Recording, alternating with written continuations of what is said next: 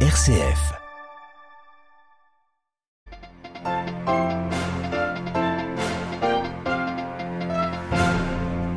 L'opposition syrienne, elle acte le retour du dialogue avec le régime Assad après deux jours de négociations à l'ONU de Genève et le retour de la Syrie dans le concert des nations arabes. Les groupes syriens d'opposition acceptent cette reprise des pourparlers. À six mois de la COP28 aux Émirats arabes unis, tour de chauffe préparatoire en Allemagne, les négociateurs du monde entier se retrouvent à Bonn pour deux semaines de pourparlers. Cascade d'arrestations ce dimanche à Hong Kong, comme en Chine, le territoire semi-autonome commémorait le 34e anniversaire de la sanglante répression de Tiananmen Radio Vatican, le journal Delphine Allaire. Bonjour, le cardinal Matteo Zuppi se rend en Ukraine aujourd'hui et demain. Le président des évêques italiens avait été nommé par le pape François fin mai pour cette délicate mission. Le Saint-Père, qui depuis le début de la guerre n'a jamais cessé de prier pour la paix, avait évoqué cette mission diplomatique au cours de la conférence de presse dans l'avion le ramenant de Hongrie. Marie Jamel. C'est au moment où le conflit semble prendre une nouvelle tournure avec des attaques sur le sol russe et l'annonce de la contre-offensive de Kiev que débute la mission du cardinal Zuppi. Une mission dont le but principal d'écouter en profondeur les autorités ukrainiennes sur les voies possibles d'une paix durable et de soutenir les gestes d'humanité qui contribuent à apaiser les tensions. C'est ce qu'affirme ce matin le communiqué de la secrétaire d'État qui officialise le départ du président des évêques italiens. Ce ne sera pas son premier travail de médiation. Le cardinal Zuppi, 67 ans, est un des fondateurs de la communauté de Sant'Egidio et à ce titre, il s'est déjà mobilisé pour le retour de la paix au Mozambique lors de la guerre civile de 92, mais aussi à Cuba, en Tanzanie ou encore au Kosovo. Une expérience précieuse alors que jusqu'à présent, en 16 mois de conflit, aucune mission diplomatique n'est parvenue à faire taire les armes. Seuls les accords sur les exportations de céréales sous l'égide de la Turquie ont éloigné un risque de famine dans les pays les plus dépendants. Ceci dit, d'autres initiatives ont atteint leurs objectifs, même si limités. Le Saint-Siège est intervenu pour faciliter l'échange de prisonniers entre les deux camps. C'est peut-être cette porte ouverte qui pourrait permettre d'aller plus loin. Ce lundi, le cardinal Zoupi entame donc sa, sa mission à Kiev. Elle devrait se poursuivre à Moscou, comme l'annonçait la semaine passée le secrétaire d'État Pietro Parolin, mais aucune date n'a été communiquée pour le moment. Merci beaucoup Marie Duhamel. À l'agenda du pape François ce lundi, deux audiences. La première aux membres de la fondation pontificale Centesimus Annus, dont l'objectif est de diffuser la doctrine sociale de l'Église. Dans son discours, François a rappelé la centralité de la personne, le bien commun, la solidarité et la subsidiarité. Et dans sa deuxième adresse de la matinée, au promoteur d'un festival sur le climat en Italie, en cette journée de l'environnement, François a une nouvelle fois alerté sur l'importance de transformer les modes de vie, de production et de consommation pour ne pas priver les nouvelles générations de l'espoir d'un avenir meilleur. Et puis le papa a nommé un nouvel archevêque dans la capitale malgache. Il s'agit de monseigneur Jean de Dieu Raolisson, jusqu'alors évêque de Ambatondrazaka. Il aura la charge pastorale du près d'un million de fidèles que compte Antananarive. Dans l'actualité internationale, réouverture demain de l'ambassade iranienne en Arabie Saoudite, le rapprochement entre les deux puissances est donc scellé après plus de sept ans de rupture. Une réconciliation qui devrait être formellement officialisée à l'occasion d'une prochaine visite du président iranien à Riyad. Téhéran a aussi invité le roi Salman d'Arabie Saoudite à se rendre en Iran. Au Proche-Orient, l'opposition syrienne appelle elle à la reprise des pourparlers avec le régime de Bachar al-Assad. Le Haut Comité des négociations, qui regroupe les principaux représentants de l'opposition, a estimé dans un communiqué que les contextes internationaux, régionaux et la situation en Syrie euh, sont propices à cette reprise des négociations directes avec le pouvoir. Beyrouth, Paul L'appel de l'opposition syrienne à la reprise des négociations avec Damas intervient dans un contexte régional particulier.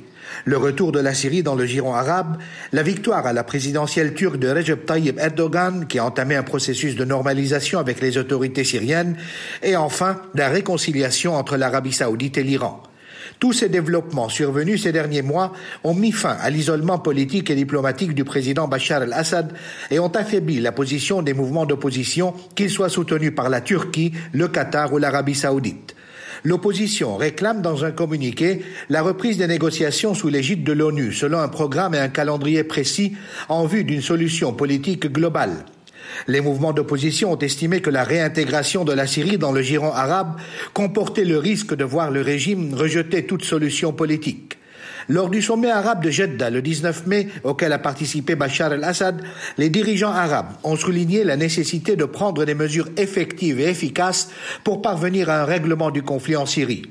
Si Damas n'a toujours pas officiellement réagi à l'appel de l'opposition, des analystes proches du pouvoir ont écrit que l'opposition n'est pas dans une position lui permettant de dicter sur la reprise des négociations. Paul Khalife, Beyrouth, RFI pour Radio Vatican. C'est la première fois en 16 mois que l'inflation repasse sous les 40% en Turquie, conséquence notamment d'une mesure temporaire de gratuité du gaz. À 39,6%, donc ces chiffres officiels sont néanmoins contestés par des économistes turcs indépendants. Selon eux, elle s'établit plutôt à 105%. Recep Tayyip Erdogan qui a nommé son nouveau ministre des Finances après son investiture officielle samedi pour un troisième mandat. Il s'agit de Mehmet Simsek, expert financier et bancaire. Dans six mois se tiendra la 28e conférence sur le climat, la fameuse COP 28, organisée cette année à Dubaï. Pour la préparer, plus de 5000 personnes sont réunies depuis ce lundi à Bonn, en Allemagne. Dix jours de travail intensif pour fixer les grandes lignes et les détails de la future COP. Mais les doutes sur sa réussite sont d'ores et déjà très forts. Berlin, Delphine Nerbolier. Les doutes autour de cette 28e COP ne sont pas nouveaux. La raison est évoquée depuis des mois et concerne le président émirati de cette conférence sur le climat. Le sultan Al-Jabar est en charge de la coordination des travaux préparatoires de cette COP 28.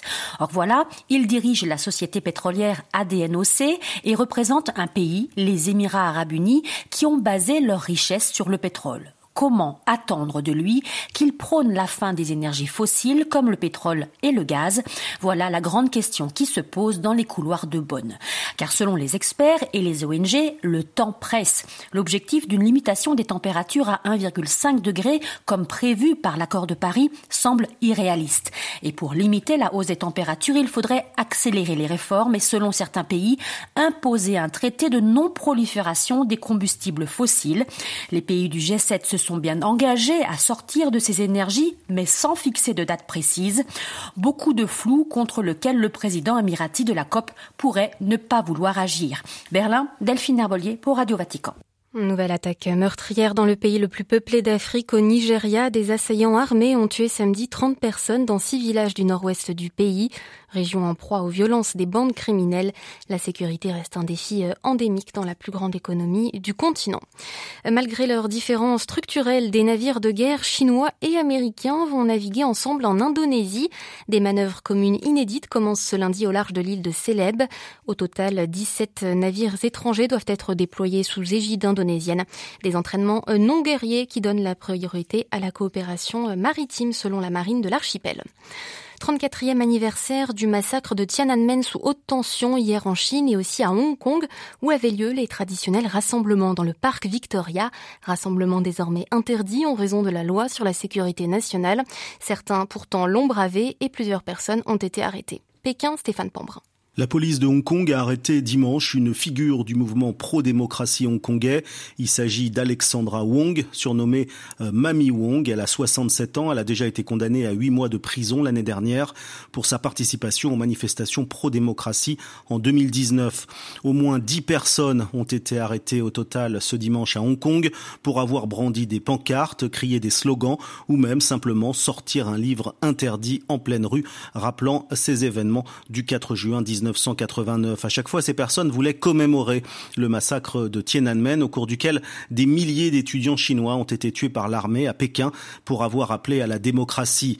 La police était sur le qui-vive à Hong Kong, mais aussi bien sûr dans toute la Chine continentale où la moindre allusion au 4 juin est censurée. Et dimanche, finalement, Taïwan fut le seul endroit du monde chinois où l'on a rendu hommage aux victimes du 4 juin. C'était sur la place de la Liberté à Taipei. Stéphane Pambrin à Pékin pour Radio Vatican.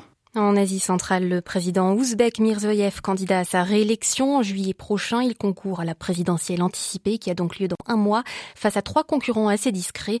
La campagne électorale débute ce mercredi. Seuls cinq partis sont officiellement enregistrés en Ouzbékistan, dirigés depuis 2016 par Mirzoyev.